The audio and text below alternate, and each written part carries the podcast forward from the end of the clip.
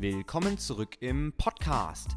Diese Woche habe ich den führenden Mobility-Experten Benny Heitzmann zu Gast und zusammen reden wir über sein Steckenpferd, das Mobility-Training.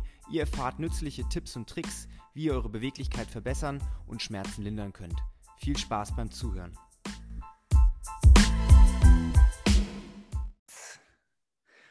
Hi Benny, schön, dass du da bist. Ja, Felix, vielen Dank für die Einladung. Sehr, sehr gerne. Wir haben uns ja leider persönlich äh, im Februar verpasst. Als du hier bei uns in der Box warst und ein tolles Seminar gehalten hast, war ich ja äh, leider im Urlaub, leider in Anführungszeichen, weil ich hatte es bitter nötig, in den Urlaub zu fahren. Aber ich habe mir von den Teilnehmern sagen lassen, dass es ein Spitzenseminar war und äh, deswegen habe ich mir gedacht, ich hole dich jetzt zu mir in den Podcast, dass wir über all diese Themen, die du den Seminarteilnehmern vielleicht im Februar schon äh, gegeben hast, dass wir die so ein bisschen aufarbeiten können. Ähm, das Thema des Podcasts soll sein Stretching versus Mobilisation. Was verhilft zu mehr Beweglichkeit? Und da bist du, glaube ich, einer der Leute, die da so richtig Ahnung von haben. Bevor wir in das Thema einsteigen, Benny, ähm, erzähl doch mal, wo du herkommst, ähm, warum ich dich zum Thema Beweglichkeit in den Podcast geholt habe. Ja, stell dich doch einfach mal vor. Ja, danke Felix. Also, äh, ich bin der Benny. Ich äh, bin in Freiburg geboren und wohne auch da wieder. Habe, äh, wie du Felix, auch eine CrossFit-Box, CrossFit Back Forest, seit beinahe acht Jahren jetzt. Und ähm, bin zum Thema Mobility gekommen, tatsächlich äh, wie das Kind, was im Brunnen fällt. Nämlich, ich äh, habe mich an der Schulter verletzt vor zehn Jahren und habe dann tatsächlich über alle möglichen Therapieformen erst so richtig äh, ja, gelernt, was es denn so gibt auf dem Markt weil tatsächlich meine Verletzung einfach nicht abheilen wollte. Also ich habe wirklich über Physios, Osteopathen, Chiropraktik, ähm, Reizstromtherapie, ich habe es mit wirklich allem versucht. Und ich bin nicht so richtig fündig geworden, weil meine Verletzung dann doch etwas komplizierter war, als man gedacht hat. Und so habe ich irgendwann angefangen, mich ganz, ganz intensiv mit dem menschlichen Körper zu beschäftigen, auch in Kombination mit meinem Sportstudium, was ich damals gemacht habe in Köln an der Sporthochschule und hatte dort natürlich die perfekten Grundlagen auch selber ähm, zu forschen, selber. Ich war jeden Tag in der Uni-Bibliothek. Ich habe wirklich so viel Bücher zu diesem Thema verschlungen, Workshops besucht. Ja, und äh, so hat das Thema angefangen, tatsächlich über meine eigene Verletzung, so weit, dass jetzt mein großes Ziel ist, möglichst vielen Menschen zu helfen. Und deswegen reden wir heute eben auch über dieses Thema Mobility.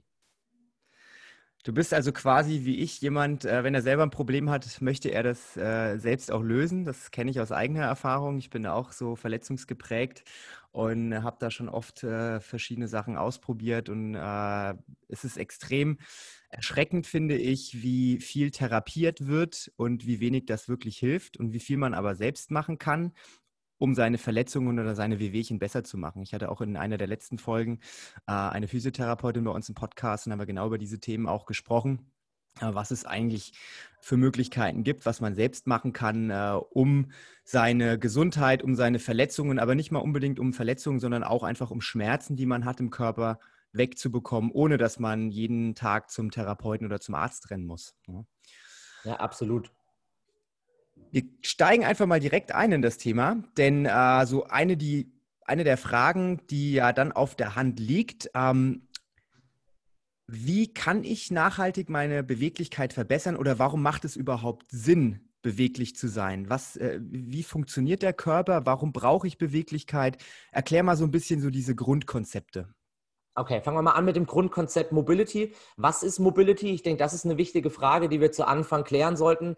Ähm, wenn ich da jetzt nichts vorwegnehme, letztendlich möchte ich ähm, unterscheiden zwischen aktiver und passiver Beweglichkeit. Das heißt, wenn ich vom Thema Mobility rede, dann ist immer Bewegung ein Aspekt. Ich möchte mein zentrales Nervensystem mit involvieren. Beim Stretching, bei, bei der passiven Beweglichkeit, da tue ich das eher nur sekundär. Ähm, vereinfacht gesagt, Warum sollte ich überhaupt, das war deine Frage, an meiner Beweglichkeit arbeiten? Letztendlich, weil Bewegung und Beweglichkeit einhergeht. Jeder hat einen individuellen Bewegungsradius und dieser individuelle Bewegungsradius, der ist ein bisschen davon abhängig, wie meine Vorerfahrungen sind. Bewege ich mich häufig, bewege ich mich weniger. Ähm, meine Anatomie spielt eine große Rolle, mein Stresslevel. Und die wichtigste Frage, die man sich eher stellen sollte, ist nicht, wie viel Beweglichkeit ich brauche, sondern für was brauche ich welche Beweglichkeit. Denn unser Alltag, sind wir mal ehrlich, wir brauchen nicht viel Beweglichkeit im Alltag. Ja? Wir sitzen jetzt hier beide auf unserem Bürostuhl. Ja? Ähm, wir bewegen ab und zu mal unsere Hände. Ja? Wir strecken uns ab und zu mal wieder durch. Aber wir greifen nicht über den Kopf. Wir, wir machen keine Kniebeuge. Das heißt, in dem Moment brauchen wir nicht viel. Aber wenn ich sowas mache wie CrossFit, Fitnesstraining, letztendlich laufen gehen, egal welche, welche Bewegung ich ausführe, da brauche ich ein Grundmaß an Beweglichkeit. Und mit Grund, Grundmaß meine ich eine Basis. Und die ist auch wieder völlig individuell von Sportart zu Sportart und von Bewegung zu Bewegung. Das heißt, mein Ziel wäre als allererstes nachzufragen, was sind denn deine Wünsche? Möchtest du sehr beweglich werden, weil du sagst, dann fühlst du dich freier? Oder möchtest du nur besser werden in deiner Sportart? Ich arbeite ja auch mit vielen Leistungssportlern zusammen und für die ist es nicht wichtig, besonders beweglich zu werden. Für die ist es wichtig, dass sie für ihre Sportart gut gewappnet sind. Also geht es eher um den spezifischen Bewegungsradius. Ja, das ist ein super Thema, was du da gerade ähm, aufgreifst, weil ich höre das bei uns in der CrossFit-Box auch ganz oft. Die Leute sagen, ich möchte beweglicher werden. Und dann frage ich dann auch immer, was ist denn eigentlich dein Ziel? Warum möchtest du denn beweglich genau, werden? Warum? Dein, ja. Deine Kniebeuge sieht gut aus, wenn du was über Kopf drückst, das sieht auch gut aus. Du hast keine Verletzungen. Brauchst du denn wirklich mehr Beweglichkeit? Ja, das ist doch, ich will doch vielleicht dies oder das. Und dann denke ich mir immer so, viele Leute verstehen gar nicht so wirklich, dass Beweglichkeit in dem Sinne auch nur ein Mittel zum Zweck ist. Ne? Die Beweglichkeit soll dazu dienen, dass du dich gut bewegen kannst, verletzungsfrei bewegen kannst, aber mehr bringt nicht unbedingt mehr. Korrekt. Wie ja, Mobility hat keinen Selbstzweck. Also viele, Mobility ist für viele ein Hobby geworden. Die sagen, hey, ich mache jeden Tag eine halbe Stunde, rolle ich und mache das, was dann, dann wird auch die, die, die Schaumstoffrolle und der Lacrosseball und das Gummiband, wird alles in das Thema Mobility reingepackt. Dabei sind das eigentlich eher passive Methoden, bei denen ich versuche, Spannung aus dem Körper zu bekommen und mich vielleicht zu entspannen, wie man so schön sagt. Aber tatsächlich ähm, leiste ich mir damit einen Bärendienst, denn wenn ich versuche, Spannungen zu beheben, indem ich passive Behandlungsmethoden, wie du vorher auch erwähnt hast, äh, was die Physiotherapeutin auch gesagt hat, wenn ich nur diese passiven Varianten benutze, dann werde ich wahrscheinlich sehr lange an Ort und Stelle stehen bleiben und das ist nicht gut. Das heißt, das jetzt für den Laien nochmal zu übersetzen, ähm, es ist einem nicht immer unbedingt geholfen, wenn man sich äh, auf seine Faszienrolle legt oder dauernd mit dem Lacrosseball auf irgendwelchen Stellen rumhämmert, nur weil man meint, dass man da vielleicht ein Problem hat. Äh, ne, das äh, bestätigt jetzt auch der Benny und wenn der Benny das sagt, dann könnt ihr das ruhig glauben, ähm, dass, man dass man nicht nur passiv äh, an sowas arbeiten sollte, sondern auch eben aktiv. Und auf diese aktive Geschichte, da kannst du ja jetzt nochmal so ein bisschen drauf eingehen.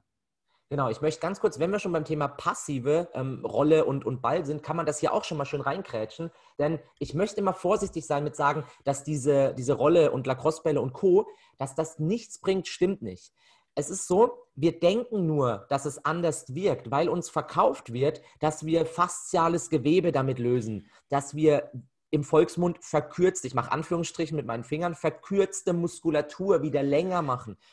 Das Einzige, was wir letztendlich tun, ist einen Input von außen in unseren Körper reinzubringen, der von unserem Gehirn interpretiert wird und unser Gehirn entscheidet dann, ist das ein guter Input oder ist das total schlecht? Und wenn das Gehirn interpretiert, hey, das ist ganz angenehm, dann gibt es einen positiven Output und wir fühlen das als Entspannung. Das heißt, wenn ich merke, das tut mir gut, dann macht das bitte weiter, Leute. Aber füttert danach bitte euer Nervensystem wieder mit Bewegung. Das heißt, wenn ihr rollt, dann macht doch bitte danach ein paar saubere Kniebeugen, wenn, wenn ihr Kniebeugen macht, was ich hoffe. Ähm, macht ein paar, paar lockere Sprünge, bewegt euch wieder. Aber nur auf die Rolle und dann sagen, so, das war mein Beweglichkeitstraining für meine Einschränkung heute, da komme ich nicht voran.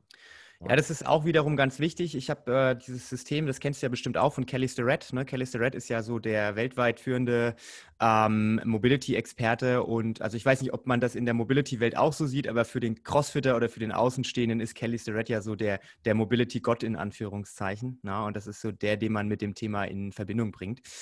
Ähm, er sagt ja immer Test, Retest. Ne? Also mach eine Übung, zum Beispiel eine Kniebeuge. Wenn du merkst, du hast eine Einschränkung, ne, dann such dir eine Mobilisationsübung XYZ aus, führe die aus und wenn du das gemacht hast, dann machst du nochmal eine Kniebeuge. Und wenn sich die Bewegung dadurch verbessert hat, dann ist cool. Ja, und das ist ja genau das, was du auch gerade gesagt hast. Ne? Nicht einfach nur denken, okay, ich lege mich da drauf, irgendwas wird schon besser werden, sondern wirklich vorher überlegen, welches Ziel soll diese Übung haben, die Übung dann machen, Mobilisation, dann die Übung nochmal machen. Und wenn es besser geworden ist, um Gottes Willen, na, dann ist ja schon ein bisschen was erreicht worden. Auf jeden Fall. Und ähm, auf Basis des zentralen Nervensystems passieren Veränderungen sofort. Das heißt, es kann sein, dass ich mich nur zehn Sekunden auf die Rolle lege und ich da eine deutliche Entspannung spüre, ja, weil mein Gehirn das positiv interpretiert. Das heißt nicht, dass wir strukturell was verändert haben. Das schaffen wir in zehn Sekunden nicht. Das schaffen wir wahrscheinlich nicht mal in zehn Minuten oder zehn Stunden. Aber wir können tatsächlich von außen positiv auf unseren Körper einwirken. Und ähm, Test-Retest ist eine feine Sache. Ähm, man muss nur eine Sache beachten das Ziel ist dann nicht, dass ich einen Eingangstest mache wie eine Kniebeuge, dann rolle ich mich fünf Minuten, wie auch immer, und mache den Retest und sage, mir geht es viel besser, weil tatsächlich funktioniert gerade bei neuen Athleten beinahe fast alles, um einen positiven Eindruck im Gehirn zu hinterlassen. Das heißt, ob ich dann fünf Sekunden oder fünf Minuten rolle, wird in dem Moment keinen Unterschied machen. Das heißt, ich muss auch aufpassen, dass ich da mich nicht selber reinlege und sage, wow, es funktioniert alles. Ich kann rollen, ich kann springen, ich kann rollen mit, ähm, kann eine Vorwärtsrolle auf dem Boden machen, ich kann ähm, ein Salto machen. Da muss man vorsichtig sein. Test-Retest macht Sinn, aber ich würde mich nicht immer nur auf dieses Test-Retest-Prinzip tatsächlich versteifen. Okay, guter Punkt. Ähm, wir haben jetzt gerade gesagt, es kann durchaus positive Effekte haben. Ähm, kennst du diese Studie von dem, äh, ich weiß gar nicht, welche Universität diese Studie gemacht hat, aber es wurde auf jeden Fall mit äh, Golfspielern gearbeitet, mit dem Abschlag von Golfspielern. Kennst du die? Ja, ich versuche es hm. mal zu umreißen. Ähm, mal umreißen und, und, und, und nagel mich auch nicht darauf fest, ob es dann wirklich genauso war. Ich habe das auch nur irgendwo aufgeschnappt. Aber da waren Golfspieler, die haben einen Abschlag gemacht. Ne? Das waren Profis, die haben im Prinzip, den, der Abschlag war immer gleich. Der Ball ist immer genau da aufgekommen und der Winkel war immer gleich. Und dann haben sie ähm, diese Golfspieler mit ähm, Mobilisationstraining in Verbindung gebracht. Also sie haben gesagt, okay, hier ist ein Lacrosse-Ball, du benutzt jetzt den Lacrosse-Ball und gehst auf diese Muskulatur, ein paar Minuten, ich weiß nicht genau wie lang. Und dann haben sie nochmal Abschläge gemacht. Und das Abschlagsmuster, war total anders. Also dieser Abschlag wurde durch diese Benutzung von dem äh, Lacrosse-Ball voll manipuliert. Das wiederum ja. ist ja dann eher ein negativer Effekt. Da muss man wirklich aufpassen, dass man sein zentrales Nervensystem in dem Moment nicht manipuliert, dass dann sowas bei rauskommt. Und das ist auch der große Unterschied zwischen Breitensport und Leistungssport. Wenn ich mit meinen Profifußballern sowas machen würde und ich würde Bewegungsmuster zum Negativen verändern, dann würde ich jetzt wahrscheinlich keinen Podcast mit dir machen, weil. Dann wärst du deinen Job los wahrscheinlich. Ja, korrekt, ja. Dann würde mir keiner mehr zuhören.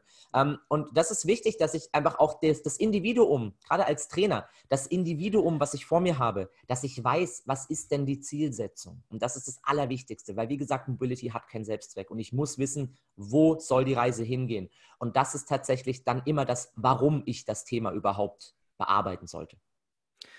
Ja, interessantes Thema. Also ich merke schon, das ist, äh, obwohl ich ja äh, leider Gottes äh, viel zu wenig in dem Bereich mache, ich bin da wirklich ein sehr, sehr schlechtes Beispiel. Ich weiß auch, dass es mir deutlich besser gehen würde, wenn ich mehr machen würde, aber du kennst es ja, wie das ist. Ne? Man macht immer die Sachen, die erstmal cool sind, Metcons ja. und Krafttraining und das, was äh, nicht so cool ist und nicht direkt eine Wirkung hat, das vernachlässigt man so ein bisschen.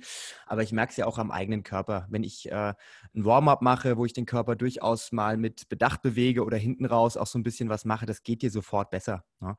Ähm, eine Frage noch, weil die ist auch zwischendurch mal, hast du kurz mal was ähm, angesprochen von wegen äh, Muskelverkürzungen. Wie sieht es denn eigentlich aus? Gibt es verkürzte Muskeln, weil so viele Leute sagen, ja, ich komme mit den Händen nicht auf den Boden, weil meine Muskeln sind verkürzt oder ich habe kürzere Muskeln oder leichtere Knochen oder was auch immer. aber, ne, aber gibt, gibt es sowas äh, physikalisch eigentlich? Also letztendlich im Volksmund heißt es ja, wie ich vorher auch schon gesagt habe, dass wenn was, was die Leute spüren sind oder fühlt sich nach einer verkürzten Muskulatur an. Ich habe in meinem Leben schon hundertmal gehört, ich habe verkürzte Hüftbeugemuskulatur. Ich habe verkürzte Oberschenkelrückseite, ja, Muskeln. Äh, die Hamstrings sind verkürzt. Mein Pectoralis Major und Minor sind verkürzt. Das ist im Volksmund ähm, tatsächlich. Fakt ist, dass wenn das tatsächlich so wäre, und das kann man immer am Beispiel von einem Bizeps-Curl erklären, weil es gibt sowas wie eine, eine physikalische Verkürzung. Wenn sich Ursprung und Ansatz der, des Muskelsehnenkomplexes aneinander annähern, dann habe ich eine Verkürzung. Das ist ein angespannter Bizeps. Wenn ich eine Doppel-Bizeps-Pose mache, dann ist mein Bizeps in dem Moment verkürzt. Aber das heißt nicht, dass mein Hüftbeugemuskel oder nennen wir sie ja, es, heißt immer der Hüftbeuger, aber es sind ja mehrere Hüftbeugemuskeln, die es gibt. Das ist auch ein, ein Unding, ja, dass Leute sagen, mein Hüftbeuger ist verkürzt. Ja, welcher denn? Es gibt ein paar. Ja.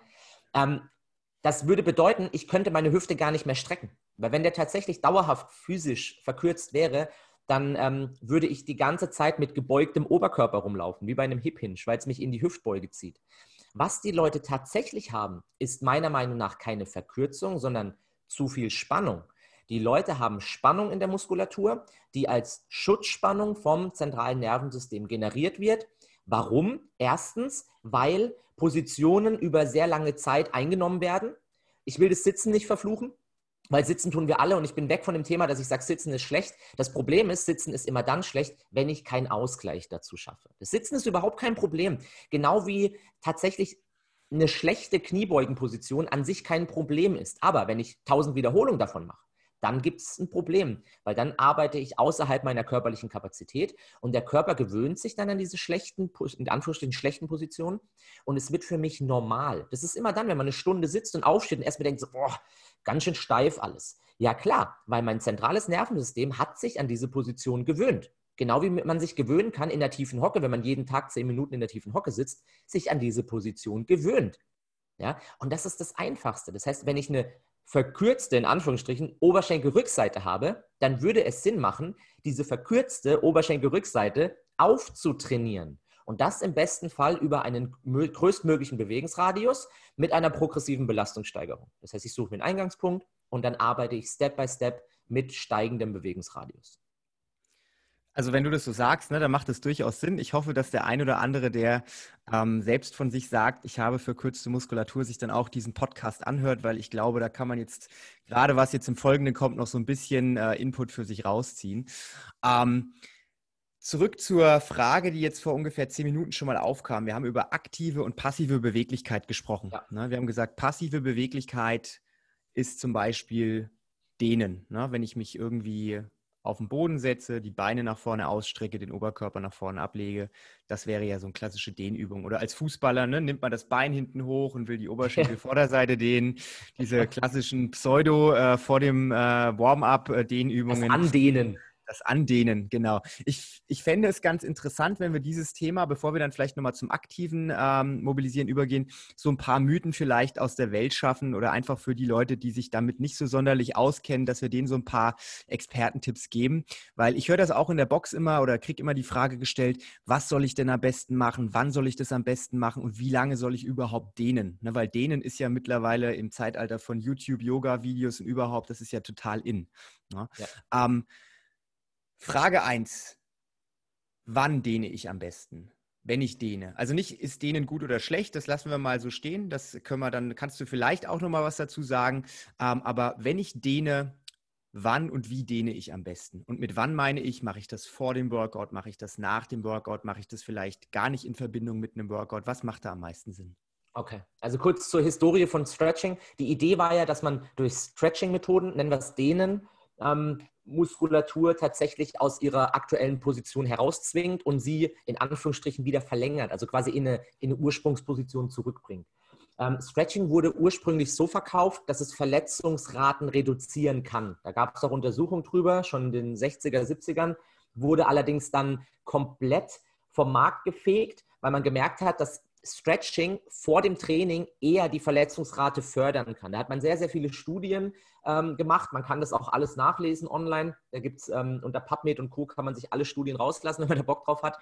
Ähm, hier eine kleine Zusammenfassung. Letztendlich, mittlerweile ist die Studienlage so, es spricht eigentlich nichts gegen kurze Stretching-Intervalle im Warm-up, wenn ich sie danach wieder aktiv ähm, in Bewegung umsetze. Zum Beispiel, nehmen wir doch mal diesen, ich nenne ihn immer liebevoll den Ampel-Stretch. Das ist der, der Fußballer-Stretch, den du gerade gesagt hast, in dem man gerade da steht und sein Bein hinten hochzieht, um die Oberschenkelvorderseite zu dehnen. An sich ist es ja keine schlechte Übung. Ich nenne es Ampel-Stretch, weil ich sehe immer Jogger an der Ampel, die das machen. Ja? Deswegen heißt es für mich, das ist der Ampel-Stretch, weil sie denken, dass es vielleicht kurz Spannung rausnimmt oder so, was ja während dem Laufen totaler Quatsch ist. Aber anderes Thema. Ähm, das Problem ist, die meisten Leute dehnen dann ein, zwei Minuten im Warm-up weil sie eben denken, ja, wenn ich da Spannung rausnehme, dann habe ich mehr Beweglichkeit.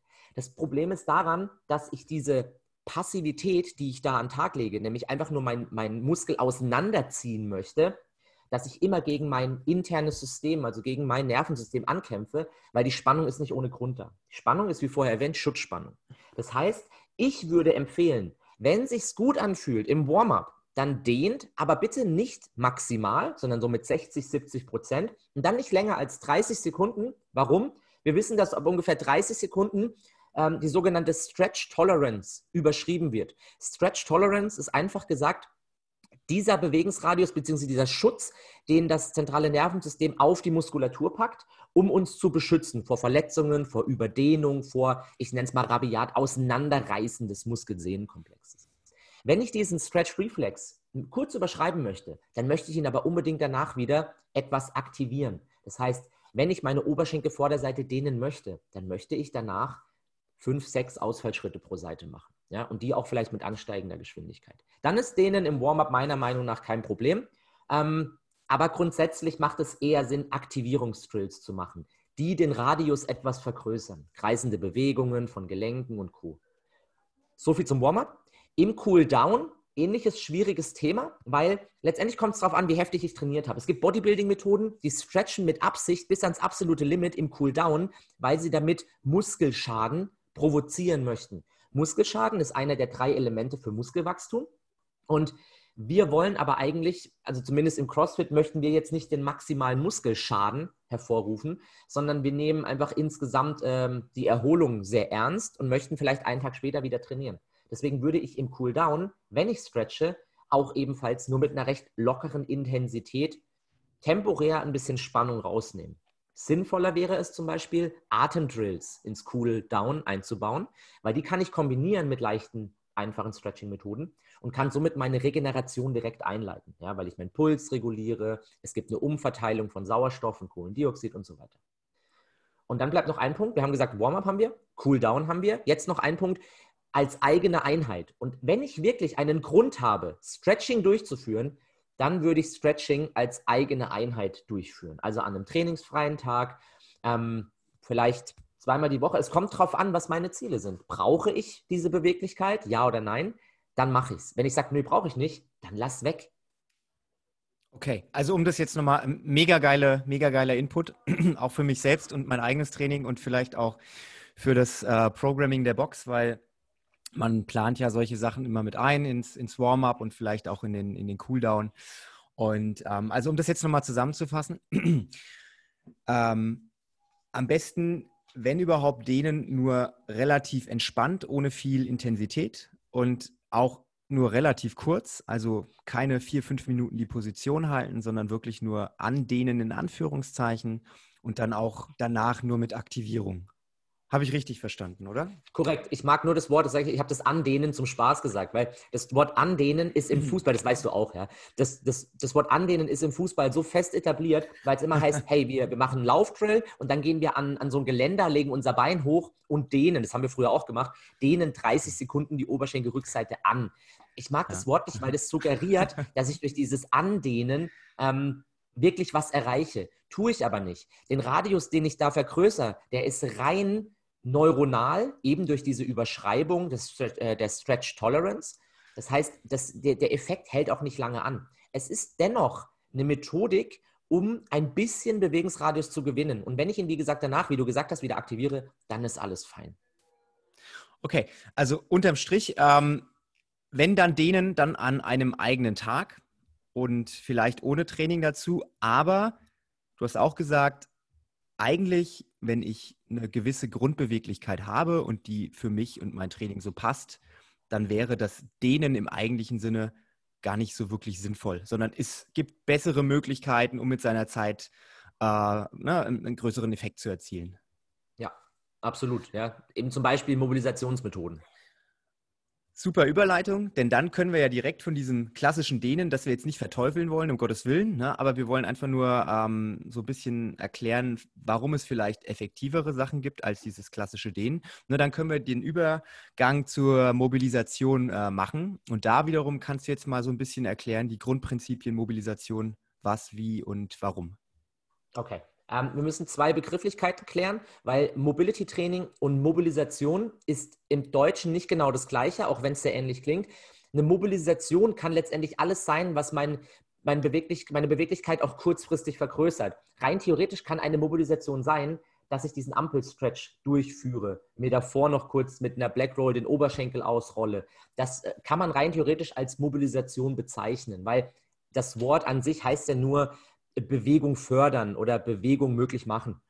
Und Mobility Training ist da ein bisschen anders. Vereinfacht gesagt ist die Definition von Mobility, ich habe meinen passiven Bewegungsradius und ich füttere ihn mit Kraft und ich möchte Kontrolle über diesen Radius haben. Also Mobility ist immer gleich Flexibilität plus Kraft plus motorische Kontrolle. Wenn ich das verstanden habe, dann weiß ich, was Mobility ist. Mobility ist letztendlich die aktive Beweglichkeit. Das heißt, den Radius, den ich mir vielleicht hart erkämpft habe durch viel Stretching oder nicht, den möchte ich eben auch aktiv kontrollieren können, sonst ist es unnützer Bewegungsradius. Was bringt es mir, wenn ich mein, wenn ich in den Spagat mich reinzwängen kann und da unten drin sitze, aber nie mehr rauskomme? Das ist völlig unsinnig, weil ich habe keine Kontrolle über diesen Bewegungsradius. Sieht cool aus für Instagram und Co. Ja? Hashtag Spagat. Dann habe ich wahrscheinlich 100.000 Klicks, weil es einfach geil aussieht. Aber wenn ich dann nicht mehr aktiv rauskomme, dann habe ich nichts gewonnen, außer ein paar Likes. Und das ist, äh, ja gut, für viele ist das mittlerweile eine Währung, aber ähm, tatsächlich im Sinne von eigener Physiologie habe ich damit nichts gewonnen. Und bewiesenermaßen in der Studienlage, wenn der passive Bewegungsradius deutlich größer ist als der aktive Bewegungsradius, ich also mehr passiven Bewegungsradius habe als aktiv, ist die Verletzungsanfälligkeit deutlich höher, als wenn ich nur sehr kräftig bin. Da möchte ich ganz kurz mal, ich habe gerade so ein Video vor Augen und das kennst du bestimmt auch, äh, von so einem äh, Instagram-Bodybuilder und äh, dieses Thema Spagat passt da voll gut und Kontrolle im Spagat, weil der macht einen Spagat auf zwei Stühlen.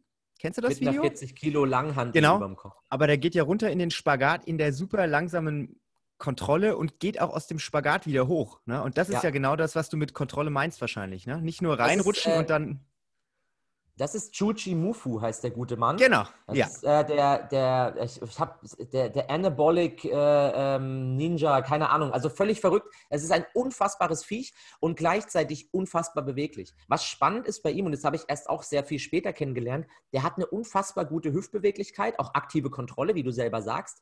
Aber wenn man, wenn man guckt, über Kopf ist dieser Typ extrem eingeschränkt tatsächlich. Und trotzdem kann er das, weil er einfach so unfassbar beweglich ist im Unterkörper, super kompensieren. Ja?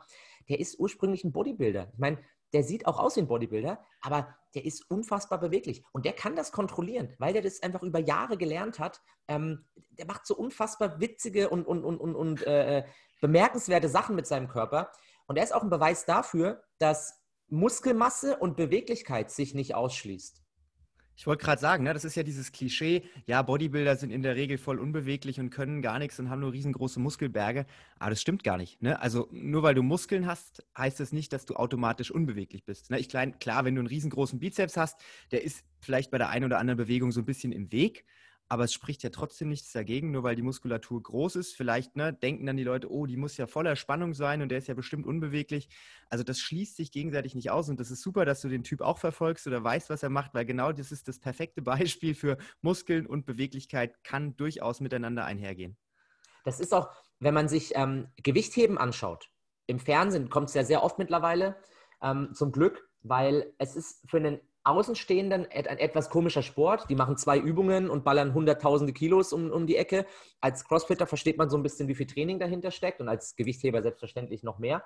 Ähm, was spannend an der Sache ist, dass diese Gewichtheber alle unfassbar beweglich sind. Und da sind zum Teil Kolosse dabei. Ich spreche jetzt also von, von also sowohl Frauen als auch Männern, Kolossinnen und Kolossen, und das meine ich positiv. Die wiegen zum Teil deutlich über 100 Kilo, ja, und die sind trotzdem unfassbar beweglich. Also die, die sitzen in einem tiefen Squat drin, da können wir uns alle eine Scheibe abschneiden. Die können zum Teil einen Rückwärtssalto, weil die so viel Dynamik in der Hüfte haben und die landen den sauber. Die können auch zum Teil im Spagat sitzen.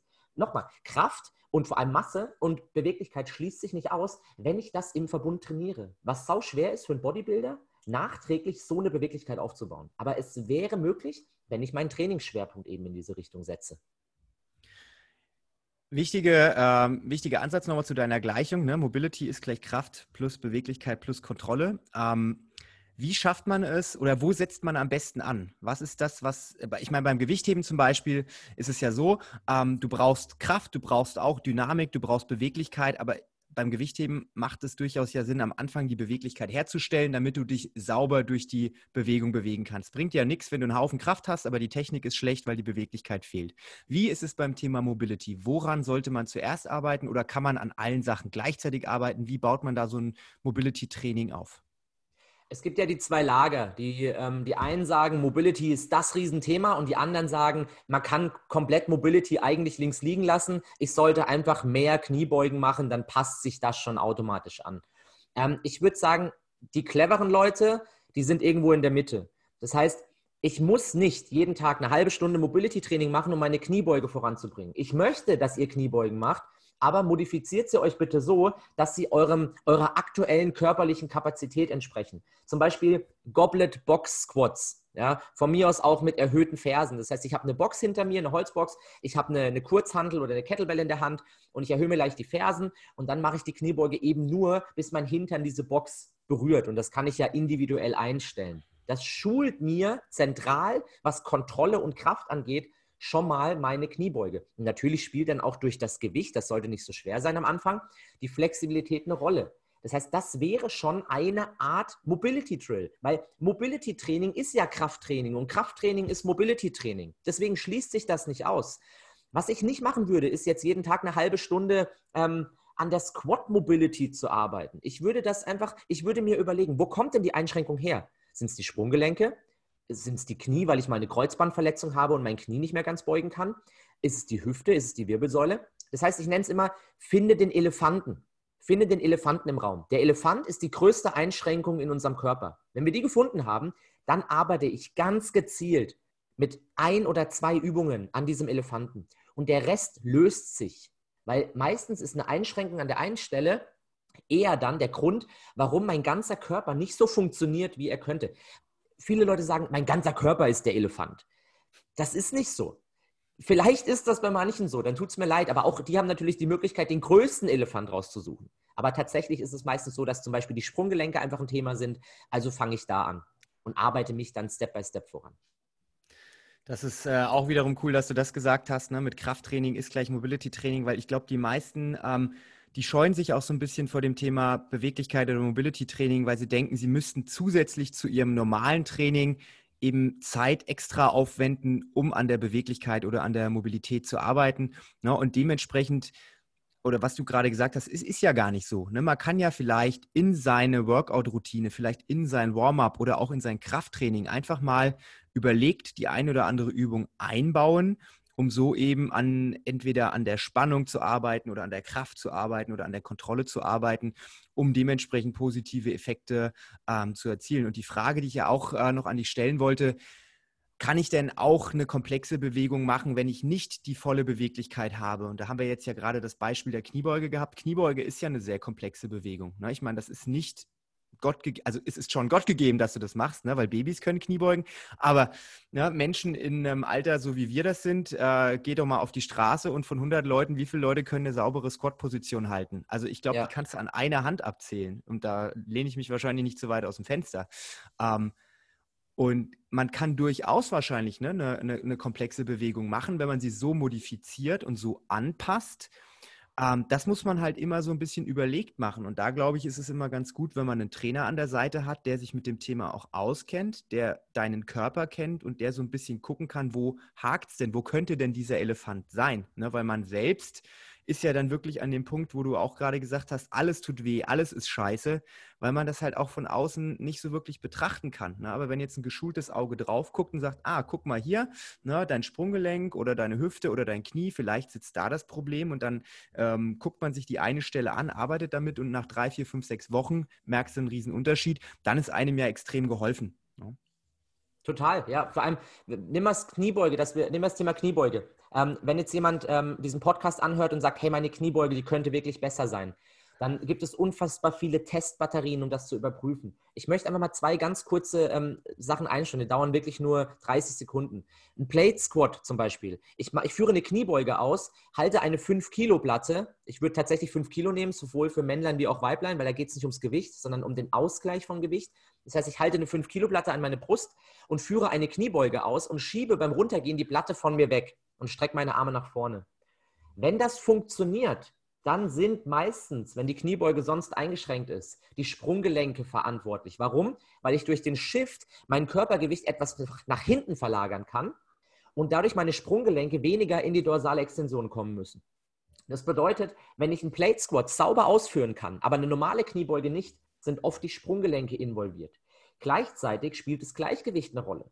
Dann könnte ich mich zum Beispiel auf den Rücken legen und ich könnte einmal meine Knie wie in der Kniebeuge Richtung Brust anziehen. Wenn das funktioniert und zwar sehr gut, dann spielt auf jeden Fall das Gleichgewicht eine Rolle, weil dann kann ich ja die Bewegung, die ich bei einer Kniebeuge mache, nämlich Kniebeugung, Hüftbeugung, dann müsste das ja funktionieren. Und wenn ich das beides ähm, getestet habe, dann kann ich daran zum Beispiel ansetzen und kann sagen, hey, ich arbeite mal ein paar Wochen an einer kombinierten Übung für die Sprunggelenke plus Plate Squats im Warm-up zum Beispiel. Weil immer gefragt wird, ich habe keine Zeit, noch extra was zu machen. Doch hast du. Und wenn du keine Zeit hast, dann ist es dir nicht wichtig genug, dann ist das in Ordnung, aber dann bin ich raus aus dem Thema, weil zaubern können wir halt leider nicht. Ich würde am liebsten sagen, hey, schnippst dreimal mit dem Finger, ähm, rubbel dir dreimal die Nase und ähm, dreh deine Augen viermal nach links und dann hast du die schönste Kniebeuge für immer. Aber es ist ein bisschen komplizierter als das, weil neuronal und strukturell immer Hand in Hand gehen muss. Es steckt halt wie bei allem am Ende Arbeit mit drin ne? und die wenigsten wollen halt arbeiten, die meisten wollen halt die Wunderpille und wünschen sich äh, genau das, dass man mit dem Finger schnipst und alles wird gut. Ne? Aber irgendwann ist vielleicht der Punkt bei jedem erreicht, wo dann irgendwie die, äh, der, der, der Schuh so doll drückt, dass man dann wirklich mal dran arbeitet. Ne? Ich glaube, je intensiver man äh, einen Sport betreibt, ist ja egal, ob das CrossFit ist oder irgendeine andere Sportart, ähm, je, je besser man da werden will, desto eher kommt man an diesen Punkt, wo man dann vielleicht ein Plateau erreicht, wo es dann nicht weitergeht. Und dann ist das ja meistens der Zeitpunkt, an dem man dann sagt, okay, fuck, jetzt muss ich äh, einen Schritt zurückgehen, jetzt muss ich erstmal gucken, wie kann ich es aufs nächste Level schaffen. Na, und da ist dieses Thema Mobility Training ein Riesenpunkt, weil ich glaube, das ist einfach eine Möglichkeit, bei jedem noch so ein paar Prozent rauszukitzeln und aber auch präventiv zu arbeiten. Ne? Weil gerade bei einem relativ hohen Trainingsvolumen ist es ja wichtig, dass man dem Körper nicht immer nur Feuer gibt, sondern auch mal guckt, okay, dass man mal versucht, kontrolliert Sachen zu machen, nicht immer mit einem super großen Tempo, sondern auch einfach mal ein bisschen langsamer, dafür vielleicht mit mehr Spannung und Kontrolle, um das Ganze dann abzurunden. Ne? Dass man wirklich aus jeder Ecke sich so ein bisschen ähm, Input zieht und dass man nicht immer nur jeden Tag extrem hart trainiert und extrem bis zum Erbrechen trainiert, sondern dass man sagt, okay, heute ist eher kraftlastig, heute ist vielleicht eher kardiolastig, heute gucke ich, dass ich ein bisschen mehr an der Kontrolle, an der Beweglichkeit arbeite, gucke, dass die Ausführung extrem sauber ist. Und wenn man sich sich das so zusammenbastelt, dann hat man, glaube ich, auch langfristig am meisten davon.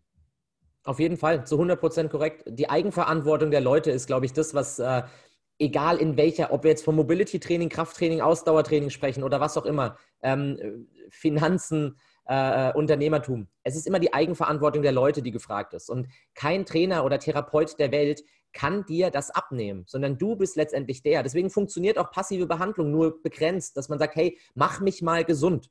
Wenn, wenn ein Physiotherapeut, der geht an die Decke, wenn er sowas hört, wenn es ein guter Physio ist. Weil, was soll ich denn tun? Ich kann dir natürlich ein bisschen rummassieren, aber wenn du jeden Tag wieder in deine gleichen Bewegungsmuster reingehst und dein Training nicht überdenkst, dann kann ich, dann müsste ich dich zehnmal am Tag massieren und selbst das würde wahrscheinlich nicht reichen. Ja, das ist, äh, wie gesagt, ne, das ist genau der, das Thema. Die meisten Leute wollen so viel Verantwortung abgeben wie möglich und hoffen natürlich, ist genau wie beim Sport auch. Die Leute kommen in die CrossFit-Box rein, sagen, ich will 10 Kilo abnehmen nach acht Wochen. Ich habe immer noch null abgenommen, warum passiert hier nichts? Ne? Und da musst du immer diese unangenehmen Gespräche führen, so nach dem Motto, wenn du zweimal die Woche eine Stunde zum Training kommst, ist das mega gut, ja. Aber jeder Tag hat 24 andere Stunden gefühlt, ja. Und dann, das, das, das bringt dann halt auch nicht so viel, wie du vielleicht denkst. Ne? Und das ist ja. ja genau das, genau das große Thema, wo man den Leuten so ein bisschen die Augen öffnen muss. Und dann ist es egal, ob das Mobility-Training ist, ob das ein normaler Sporttrainer ist, ein Ernährungsberater. Man muss gucken, dass man äh, ehrlich zu sich selbst ist und sein Training oder seinen Lebensstil so anpasst, dass man einfach nachhaltig und langfristig arbeitet. Korrekt. Am Schluss möchte ich, ähm, damit ich jetzt nochmal so ein bisschen auch, äh, ja, vielleicht Leute anspreche, die sagen, cool, mega cool, äh, trifft auf mich zu. Aber wenn jetzt irgendjemand zu dir kommt oder wenn jetzt jemand, wenn du jemanden in der Box hast und der fängt das Training an und irgendwann stellt er fest, okay, irgendwas läuft nicht so richtig rund. Ich glaube, es ist mobilitätsbedingt. Wie kann man so einer Person helfen? Was sollte so eine Person machen? Das ist natürlich eine sehr, sehr, ähm, ja, wie soll ich sagen, äh, sehr allgemeine Frage, weil es ist jeder unterschiedlich äh, veranlagt und ähm, nicht alle Probleme sind gleich. Aber nehmen wir mal das Beispiel, jemand ähm, ist im Training, egal welches Training, und merkt, dass gewisse Sachen nicht so funktionieren, wie er gern hätte. Und wie du sagst, er denkt, es ist eine Mobilitätseinschränkung. Letztendlich alles fängt mit einem geeigneten Assessment an. Ich möchte wissen, ist es denn eine Mobilitätseinschränkung? Ist es ein Technikfehler? Ist es eine frühere Verletzung? Ähm, da spielen so Sachen, auch Erfahrungen, spielen eine Riesenrolle. Ja? Es kommen Leute zu mir, die sind schon 20 Mal umgeknickt mit ihrem Sprunggelenk, weil sie schon, keine Ahnung, einfach schon alle möglichen Verletzungen hatten an den Bändern. Die haben eine ganz andere Erfahrung als jemand, der irgendwie sagt, ich kann meine, ich kann meine Knie nicht nach vorne schieben bei der Kniebeuge. Das heißt, ich brauche eine Vorgeschichte, ich muss also eine Analyse machen, eben ein Assessment machen und Assessment ist einmal äh, psychisch wie physisch. Also ich bin kein äh, Psychotherapeut, aber ich frage natürlich, hast du Angst, gewisse Bewegungen auszuführen? Ähm, hast du schlechte Erfahrungen gemacht mit Kniebeugen? Wie ist denn deine allgemeine Stimmung zum Thema Kniebeuge? Findest du Kniebeugen sinnvoll oder sagst du, ja, machen halt alle, deswegen mache ich das auch? Das ist wichtig. Das spielt eine Rolle. Und dann nehme ich die physische Komponente mit rein und möchte eben wissen, was brauche ich denn für eine Kniebeuge? Also ähm, Sprunggelenke, Knie, Hüfte, Wirbelsäule, wie vorher gesagt. Und wenn die Person zu mir sagt, ich glaube, meine Sprunggelenke funktionieren nicht richtig, dann brauche ich ein Assessment für die Sprunggelenke. Und da gibt es, wer da keine Erfahrung hat, ähm, ich bin mal vorsichtig zu sagen, gib mal bei YouTube Sprunggelenke mobilisieren ein oder Sprunggelenkstest. Aber um sich einen allgemeinen Überblick zu schaffen, ist das meistens gar nicht schlecht. Lest euch die Kommentare durch und schaut, ist das eher fragwürdig, was er da macht? Weil meistens ist es dann doch so, dass da sehr, sehr viele positive Videos sind, wo ich sage, okay, der hat sich wirklich Gedanken gemacht, mit Studien gefüttert. Schaut euch das an. Und dann mache ich ein Assessment. Und wenn ich merke, ah ja, da liegt also irgendwie der Hund begraben, dann brauche ich ein bis drei Übungen und die baue ich eben in mein Training ein. Und das sollte ich tun, wenn, ich, wenn es mir wert ist, meine Kniebeuge zu verbessern. Ja. Von welchen Zeiträumen reden wir so? Ich meine, das ist jetzt auch wieder eine hoch äh, individuelle Frage, aber ich sag mal, es sind keine vier Tage, es sind keine zwei Wochen. Was ist so der Zeitraum? Wann sollte ich eine Erstverbesserung spüren? Und wie lange sollte ich mir mindestens Zeit geben, bis das Mobilitätstraining, das Beweglichkeitstraining erste Erfolge erzielt? Also man muss unterscheiden zwischen Mobilitätseinschränkungen und Schmerzen zum Beispiel. Schmerzen kann man tatsächlich zum Teil recht schnell beheben, beziehungsweise nicht dauerhaft beheben schnell, aber kurzfristig Schmerz aus dem Körper rausbringen, weil Schmerz ist ja letztendlich auch nur ein Output vom Gehirn. Das heißt, wenn ich die richtigen Inputs bringe, da sind wir wieder beim Thema Rolle oder Massage, dann kann es sein, dass mein Schmerz direkt runtergefahren wird. Wenn ich also zum Beispiel Schmerzen bei einer Überkopfbeweglichkeit habe, dann hätte ich gerne, wenn ich diese Person im Personal Training hätte, dass der direkt mal zwei bis drei Schmerzpunkte weniger hat. Also wenn er sagt, er hat eine sieben von zehn, dann hätte ich ihn gerne mit zwei, drei Übungen auf einer drei oder vier. Weil Schmerz ähm, ist tatsächlich sehr temporär variabel. Das weiß jeder, der mal Rückenschmerzen hatte. Das kann sein, dass es auf einmal wieder weg ist. Und dann ist es auf einmal wieder da. Und ich habe eigentlich gar nichts geändert. Das heißt, ähm, da muss irgendwas passiert sein im Gehirn. Und es ist tatsächlich so.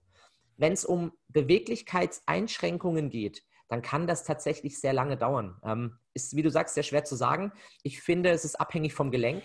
Man kann zum Beispiel an der Schulter sehr schnell sehr viel rausholen, wenn man das dreidimensional angeht. Also nicht nur die Schulter betrachtet, sondern Brustwirbelsäule, Atmung, Halswirbelsäule, Schulterblätter. Ähm, da kann man sehr viel mitmachen tatsächlich. Hm, Sprunggelenk zum Beispiel, ein Riesenthema für viele dauert lang, je nachdem, was da tatsächlich im Argen liegt. Ähm, aber auch da schon Erfahrung gemacht, dass Leute innerhalb von vier Wochen eine deutliche Verbesserung hatten, weil wir einfach ein paar Stellschrauben gedreht haben, die vorher nicht gedreht wurden. Ja, Stichwort I-Version und E-Version, wer sich da mal reinlesen möchte. Okay, zusammengefasst, ähm, jeder, der mit Sport startet oder jeder, der feststellt, dass er vielleicht ein Problem hat. Es ist immer gut, sich jemanden zu suchen, der so ein bisschen Erfahrung hat, der so ein kleines Assessment mit einem macht. Also ich unterstelle mal, dass jeder einigermaßen vernünftige Coach in der Lage ist, ne, Bewegungsmuster oder falsche Bewegungsmuster zu erkennen und dementsprechend äh, vielleicht auch in der Lage ist, so einen Test durchzuführen, um das einfach mal ähm, vor Augen zu haben. Ansonsten, es gibt mittlerweile extrem viele YouTube-Videos, auch gute YouTube-Videos, wo man Tests sich auch mal angucken kann und dann diesen Test vielleicht auch mal nachmachen kann. Also zum Beispiel dieses, dieser Klassiker mit, äh, da ist ja, glaube ich, auch bei diesem, wie heißt denn dieser Sieben-Punkte-Test, dieser Mobility-Test? Sind das Functional Movement Screen? Ja, du? genau, genau, das meine ich ja. Da ist ja auch das mit dem, ich stelle mich vor die Wand und schiebe das Knie nach vorne und wenn das Knie die Wand berührt und der Fuß am Boden bleibt, ne, dann ist das Sprunggelenk beweglich genug oder Genau, so der Wandtest ne? ist tatsächlich der einer der ältesten Tests. Ne? Ja, genau. Ja. Das ist jetzt vielleicht nicht der beste Test, aber es ist zumindest mal ein Test. Ne? Und wenn du merkst, äh, ich bin äh, zwei Zentimeter weg von der Wand und das Knie geht trotzdem nicht an die Wand, dann weiß sie ja, okay, da könnte was im Argen sein, ne? der Elefant vielleicht. Was, ähm, ich da, so was ich da sagen muss, wenn ich kurz reinsprechen darf, der Wandtest an sich, ich finde ihn gar nicht so schlecht. Ich weiß, der ist mittlerweile so ein bisschen, dass die Leute sagen, ja, ist nicht aussagekräftig. Was ich viel spannender finde an dem Wandtest ist der Links-Rechts-Vergleich. Weil viele haben auf der einen Seite einen richtig guten Test und auf der anderen Seite einen katastrophalen Test. Und wenn ich dann überlege, ich lasse diese Person Kniebeugen machen, dann ist es eigentlich katastrophal, weil ich muss mir überlegen, mein eines Sprunggelenk funktioniert normal und das andere fühlt sich so an, als wäre das in so einem Aircast. Dann muss ich irgendwo ausweichen. Und das wird sich über kurz oder lang nicht positiv auf den Körper auswirken. Dafür finde ich den tatsächlich sehr geeignet, muss ich sagen. Das heißt, es ist eigentlich nur vernünftig, wenn man mit dem Gedanken spielt, äh, ein äh, Training aufzunehmen, wo man viele funktionelle Bewegungen macht, dass man vorher so ein bisschen guckt, wie der Körper funktioniert, damit eben nicht sowas passiert, weil solche Ausgleichbewegungen, das spürt man selbst erstmal nicht unbedingt. Und als Trainer, wenn man gut ist, sieht man sowas zwar, aber so als Teilnehmer in der Gruppe geht das vielleicht auch mal unter. Ne? Und wenn man dann 1000, 5000, 10.000 Wiederholungen macht pro Monat, was jetzt ja auch nicht so unrealistisch ist, gerade beim CrossFit äh, gibt es ja Workouts, da machen wir 500 Kniebeugen in einem Workout an einem Tag. Und dann äh, befeuerst du den Körper mit 500 Kniebeugen, wo jeweils äh, vielleicht die eine Hüfte so ein bisschen ausweicht, weil das Sprunggelenk irgendwie nicht richtig funktioniert. Und dann entwickeln sich halt irgendwie Probleme. Das ist ja auch blöd. Ne? Von daher lieber am Anfang mal drüber gucken lassen von einem Trainer, von einem Therapeuten, der sich damit auskennt und dann ist alles gut. Und wenn du dann drüber geguckt hast, dann suchst du dir zwei, drei Übungen. Auch da kann man ja wieder YouTube ähm, benutzen, weil auch hier glaube ich, wenn man sagt, okay, Schulterprobleme, keine Ahnung, Impingement, was auch immer, ähm, Recovery Exercises oder so. Da gibt es ja bestimmt, ich glaube, du hast ja auch ein eigenes Programm, da können wir gleich nochmal drauf eingehen. Ähm, da gibt es ja dann auch genug Übungen, wo man gucken kann. Und wenn man das dann so ein bisschen beherzigt und dann auch noch geduldig ist und nicht äh, hofft, dass das morgen gleich wieder weg ist, sondern immer diesen Zeithorizont auch vor Augen hat und das immer wieder zwischendurch testet, ob es besser geworden ist, ich glaube, dann ist man auf der sicheren Seite. Absolut, ja. Finde ich auch, egal in welcher Sportart, sollte man eigentlich ein Assessment am Anfang machen und gucken, wo steht der Athlet ähm, und bringt er die Grundvoraussetzungen mit für diese Sportart. Ja, leider wird es oft nicht gemacht, was sehr, sehr schade ist. Ne? Äh, da ist auf jeden Fall noch Nachbesserungsbedarf da. Und, aber das ist ja auch gut, dass du da in dieser aufklärenden Position bist, ne? dass du mit deinem Wissen ähm, sowohl den Athleten als auch vielleicht den Trainern helfen kannst und die mit äh, an die Hand nimmst und sagst, hört mal zu, passt mal besser auf eure Leute auf, damit die eben auch nachhaltig Spaß haben. Ja. ja. Ähm, ich habe es gerade ja schon angesprochen. Ähm, Benny, du hast ähm, über die Zeit ein eigenes Programm entwickelt. Erzähl doch mal was zu diesem Programm. Ähm, ich gehe davon aus, dass du über äh, das 28-Tage-Programm äh, oder dass du das meinst. Erzähl einfach all das, was man äh, machen kann, wo, wo, wo, du Arbeit reingesteckt hast, sodass äh, man davon profitieren kann, wenn man das vielleicht von zu Hause macht. Okay, also letztendlich vielleicht eine Sache, weil ich nicht immer der bin, der gerne Werbung über seine eigenen Projekte macht. Ähm, es gibt unendlich viel Gratis-Content von mir da draußen. Das heißt, ähm, bei YouTube äh, sind unfassbar viele Videos mit allen Bereichen quasi abgedeckt. Sei es Sprunggelenke, Knie, Schulter, Wirbelsäule, Verbesserung der Kniebeuge, was auch immer. Ähm, das ist ein Anhaltspunkt. Ich habe Programme, ja. Ähm, mittlerweile sind es tatsächlich fünf bis sechs Stück, die sich auf verschiedene Schwerpunkte ähm, abzielen. Mein Ziel war immer, ähm, ich muss wirklich sagen, mein Ziel war nie, damit Geld zu verdienen. Ich habe damals, mein erstes Programm war das 28-Tage-Mobility-Programm, was unfassbar durch die Decke gegangen ist. Ich habe eigentlich das Programm damals ähm, im Groben für mich geschrieben und habe gesagt, ich brauche halt einfach mal einen Trainingsplan für mich und habe den dokumentiert und dann kamen immer mehr Leute auf mich zu, Freunde, Bekannte, haben gesagt, hey, kannst du mir den Plan mal schicken, weil irgendwie du machst da voll die abgefahrenen Sachen, bringt das was und es sieht aber dir ganz gut aus. Und ich, ja, ja, klar, schicke ich dir. Irgendwann habe ich gemerkt, hey, das Ding kostet schon ganz schön viel Arbeit, ja, es immer wieder zu aktualisieren. Ich stelle es mal online, ja. Und dann ging das, das hat eigentlich tatsächlich, war das ein Boost für meinen ganzen Werdegang. Das gibt es immer noch, das 28-Tage-Mobility-Programm. Ähm, da ist quasi von Kopf bis Fuß alles drin, dass ich jeden Tag einen anderen Schwerpunkt habe. Man kann sich eigene Schwerpunkte raussuchen. Und ähm, da wird es auch, und das ist ein kleiner Spoiler, in, über kurz oder lang ein Update geben wieder für äh, wahrscheinlich 2021 ähm, mit einem neuen Update von diesem Programm, mit neuen Übungen, ja, mit anderen Übungen. Ähm, und es gibt ein Schulterprogramm, es gibt ähm, ein Programm äh, fürs Büro tatsächlich. Und äh, es gibt eine ganze Plattform, wo alle Programme online sind. Ich glaube, jetzt habe ich genug Werbung für mich gemacht. Die Tendenz ist letztendlich, oder die Idee ist dahinter, dass die Leute planen, einen Plan haben und nicht Übungshopping betreiben. Übungshopping bezeichne ich als, ich finde eine Übung bei Instagram, finde die cool, mache die zwei Wochen und dann sehe ich zwei Wochen später eine andere Übung. Und du nix schon, ja. Ähm, das kennt jeder. Man findet geile Übungen, sagt, boah, die, die, muss ich machen, die ist genau das, was, ich, was meine Problematik ist. Zwei Wochen später, oh, die Übung ist genau das, was meine Problematik behandelt. Und ich habe keine konstante Leistungskurve, weil ich einfach, ich kann doch nicht nur zwei Wochen Kniebeugen machen und dann auf einmal anfangen, mehr Liegestütz zu machen, dann werde ich in Kniebeugen nicht besser. Und so ist es halt beim Mobility-Training auch. Der, der, der Grund, äh, warum ich da auf dieses Programm eingehen wollte, ist äh, folgender. Ähm, es gibt so viele CrossFit-Trainingspläne, Fitness-Trainingspläne und äh, jeder hat eigentlich irgendwie einen Plan, wie er irgendwas macht. Aber das Thema Mobilitätstraining, Mobility-Training ist meistens so planlos. Genau das, was du gerade beschrieben hast. Und die Leute fragen sich, warum wird mein 5K Row besser, aber warum wird meine Beweglichkeit nicht besser? Ich mache doch ja. genau, genauso viel dafür. Und das liegt ja. halt einfach daran, dass die Leute das eine planen und mit ganz tollen äh, Geschichten arbeiten, aber das Mobility-Training, das läuft einfach so nebenher, weil das ist ja das notwendige Übel. Ne? Aber du hast dir die Zeit gemacht, hast gesagt, hört mal zu, Freunde, wir machen das jetzt, wir planen das jetzt mal. Ich habe da für jede Baustelle etwas und dann kann ich bei einem Plan bleiben dann werde ich besser. Weil wenn ich das plane, wenn ich das wirklich Schritt für Schritt mache, dann wird es besser. Und das heißt ja auch wiederum nicht, dass du dann jeden Tag drei Stunden Mobilisation, Mobility-Training machen sollst, sondern das heißt einfach nur, dass die Übungen vielleicht aufeinander aufbauen, dass das alles so ein bisschen Sinn ergibt, dass die synergetisch sind. Das hat es mit dem Plan auf sich. Ne? Und jeder, der langfristig ähm, daran arbeiten möchte, der ist, glaube ich, besser beholfen, wenn er jemanden hat, der einen an der Hand nimmt, der einen Plan für einen schon ausgearbeitet hat. Es spricht natürlich nichts dagegen, sich selbst einen Plan zu machen, um Gottes Willen. Ne? Wie viele Leute äh, haben äh, Rombot abonniert und machen da mit ihrem Rombot Stretching. Ne? Aber ich glaube, sowas ist eher halt für die, für die Seele, für die Meditation. Das ist eher zum Runterkommen, zum Ruhigwerden. Ne? Aber das ist jetzt nicht das, was dich nachhaltig in deiner Beweglichkeit und deiner Mobility verbessert. Und genau das ist das, was man aber auch planen sollte und wenn ihr jemanden sucht, der da schon echt extrem viel Arbeit und Muße reingesteckt hat, dann werden die Leute bei dir fündig. Ne, deswegen wollte ich nochmal auf dieses Planthema zurückkommen, ohne dass wir jetzt Werbung für dich oder deine Sachen machen. Da gibt es bestimmt auch noch andere Programme draußen. Aber sucht euch einen Plan und haltet euch an den Plan und dann werdet ihr erfolgreich. Korrekt, ja. Und so ist es eben nicht nur, oder gerade nicht nur beim Mobility Training, wie du sagst, sondern in jeder Sportart brauche ich einen Plan.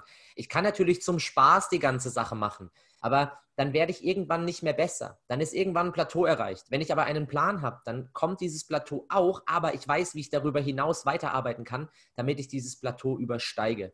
Und das funktioniert tatsächlich nur mit einem strukturierten Plan. Ey, ich finde, das war ein extrem cooles Schlusswort.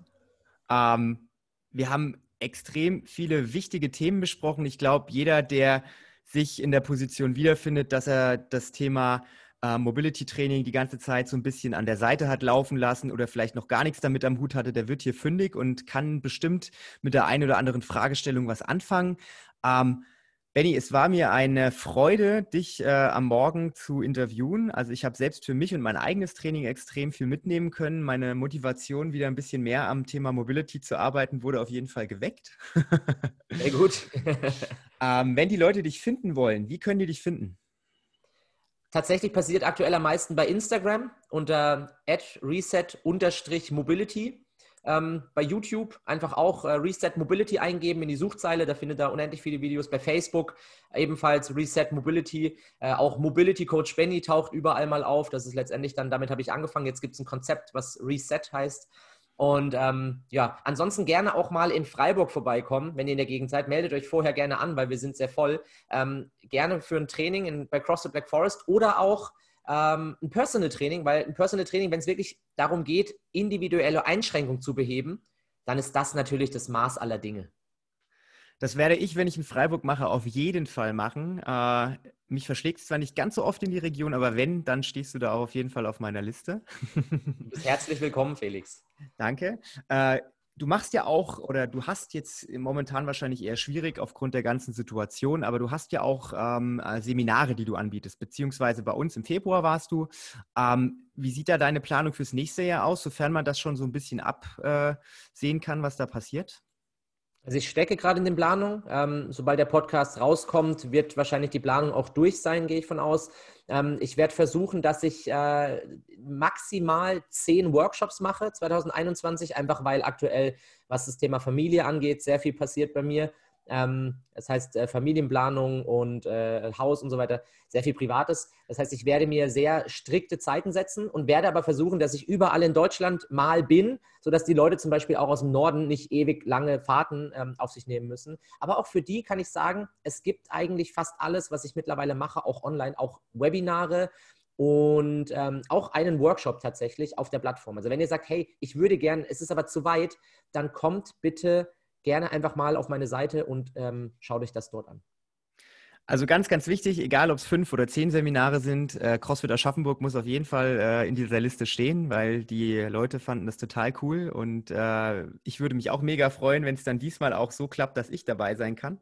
Weil wenn ich glaub, du nicht Face wieder im Urlaub bist, ja? Nein, nein, nein, nein. Äh, das mit dem Urlaub, das habe ich abgehakt. Also das ist äh, bra brauche ich jetzt nicht mehr. Ja. weil ich ja, glaube, egal. Ja egal wie viele Webinare, wie viele Online-Videos es gibt, es ist immer noch mal was anderes, wenn man face-to-face -face arbeitet, wenn man wirklich ja. die Handgriffe sieht und das äh, live miterlebt und dementsprechend äh, motiviere ich die Leute auch immer, kommt zu einem Seminar, guckt euch das an, weil vor Ort lernt man immer am meisten. Korrekt. Schön, dann freue ich mich auf die äh, Liste der Seminare. Ich freue mich, wenn wir uns mal live sehen. Es hat mir sehr, sehr viel Spaß gemacht und ich kann mir gut vorstellen, dass wir mal wieder zusammen einen Podcast machen, weil es gibt ja noch so viele andere spannende Themen, die wir beide bequatschen können. Auf jeden Fall, Felix. Vielen lieben Dank, hat mir Spaß gemacht und ich hoffe, äh, ihr konntet viel mitnehmen. Danke fürs Zuhören. Bis zum nächsten Mal. Tschüss. Ciao.